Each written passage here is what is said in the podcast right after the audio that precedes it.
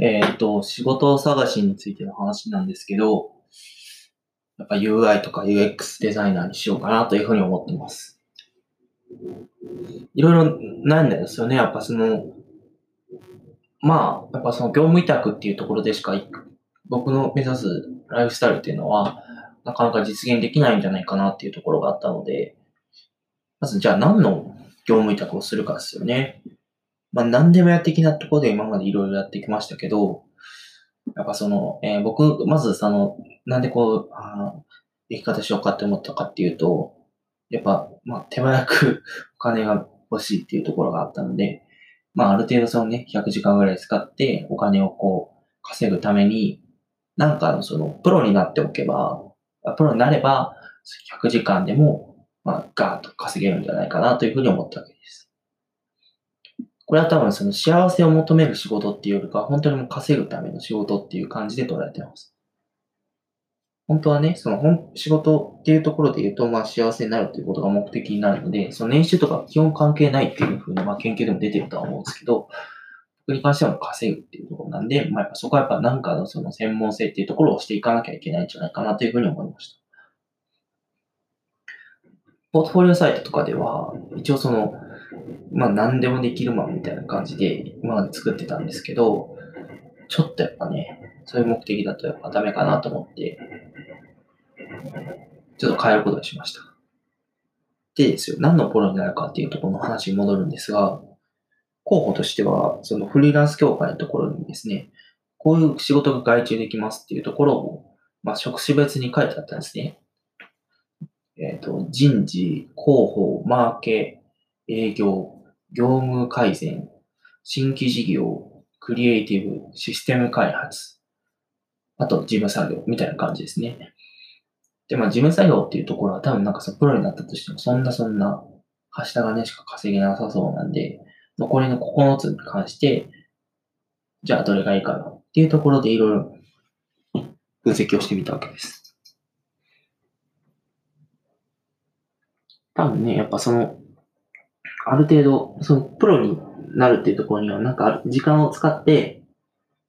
勉強だったりとか、その経験を積まなきゃいけないんですよね。で、その上で僕がちょっと気にしてたのが、えーまずその仕事をこう取れる、そもそもその、できるまでのその、ま、ジュニアレベルの段階まで何時間かかるのか。えーで、そこからまた安定して、まあその時給で言うと、まあ大体2500円ぐらいの仕事を取れるようになるのにどんくらい時間かかるかっていうところの期待値をね、こう大体、まあ想像すけど、それでこうグラフ化してみたわけです。まあ想像なんでね、まあ本当にそうかどうかわかんないですけれども、えっと、人事だったりとか、広報だったりとか、あと業務改善っていうところに関しては、まあ大体やっぱそのジュニアになろうとしてもやっぱ、まあ2ヶ月ぐらい、まあ頑張っても、まあ、うん、かかるんじゃないかなっていうところを思って、で、そのシニアになるにはまあその倍ぐらいかかるんじゃないかなというふうに思って、で、それでスコアリングしたんです。で、ちょっとイレギュラーだったのが、会計、新規事業、営業とかですね。会計に関しては、もうその、多分資格がないとできない仕事じゃないですか。僕もちょっとはその、知見はあるんですけど、やっぱ叶わないなっていうとこがあって、で大体その公認会計士の勉強の仕事って1000時間かかるっていうふうに言われてるらしくてですね。で、これを取るに1000時間言えづらいですよね。これでまあシニアと同等レベルの仕事はできるかなと思うんですけど、1000時間かと思うとちょっと諦めてしまうところがあって、やっぱイレギュラーでしたね、会計とか経理は。新規事業に関しては、なかなか新規事業のプロって、うーん、まあそもそもそう、割となんかいけてないなって思うところではあるんですが、めちゃくちゃ時間かかりますよね。多分、まあ言うのは簡単かもしれないですけど、うん、そう、シニアレベルに行くには相当他のその職種より時間をかけないと無理なんじゃないかなというふうに思う次第です。うん。僕は2000時間ぐらいかかるんじゃないかなというふうに思いました。うん。で、営業に関しては、ジュニアに関してはとても簡単だと思いました。ある程度そのスクリプト、あの、KPI の組み方だったりとかっていうところ、その要件定義のところもそうだし、その実務的なところですね、そのテレアポの仕方だったりとかっていうところも考えると、まあ大体15時間ぐらいで、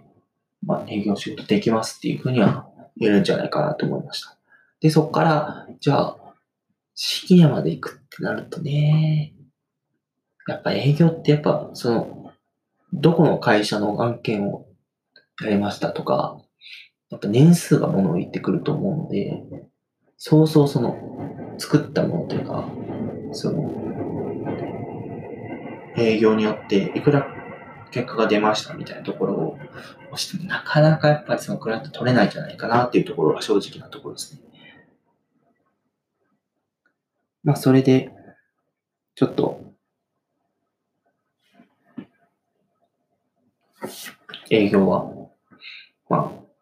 稼げれば、まあなんか知り合いにいればっていう感じで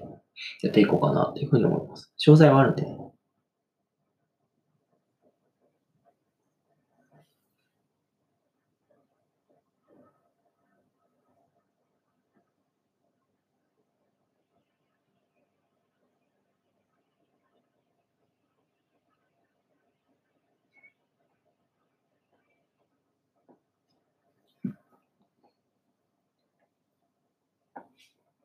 残りなんですが、まあ、システム開発系と、あとクリエイティブ系になっちゃいましたね。クリエイティブ系に関しては、まあ、もともとやってたのもあって、グラフィックとかならもう多分あと、なんだろうな、5時間ぐらいやれば、まあ、仕事自体もらえると思うんですけど、うん、やっぱエキスパートになるのがね、難しいんじゃないかなというふうな考えです。その点、えっと、SE とかは逆ですね。そのエキスパートになること自体は、多分そんな難しくないんじゃないかなというふうに思うんですけど、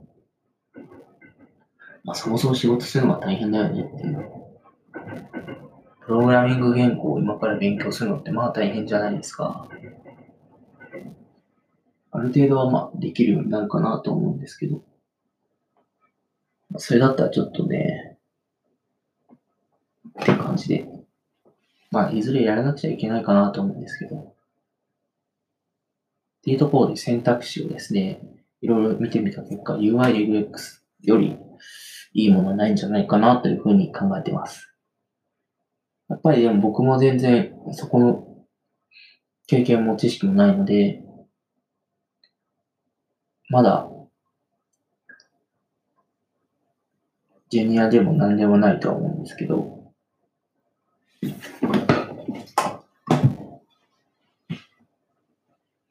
今からね、ちょっと勉強して、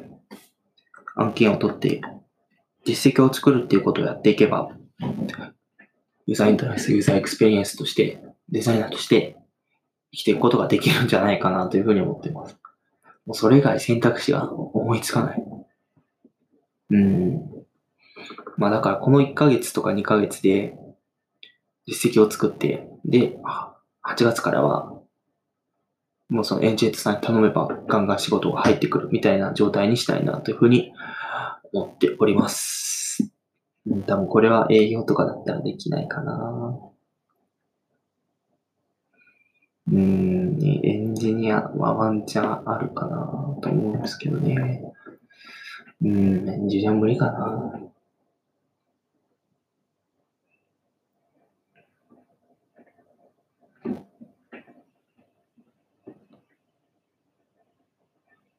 無理じゃねうん。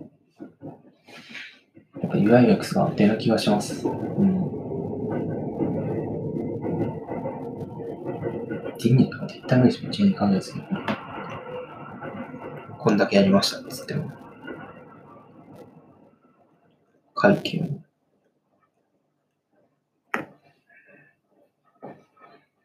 実績作りの2ヶ月っていうふうに考えても、うん、そうですね。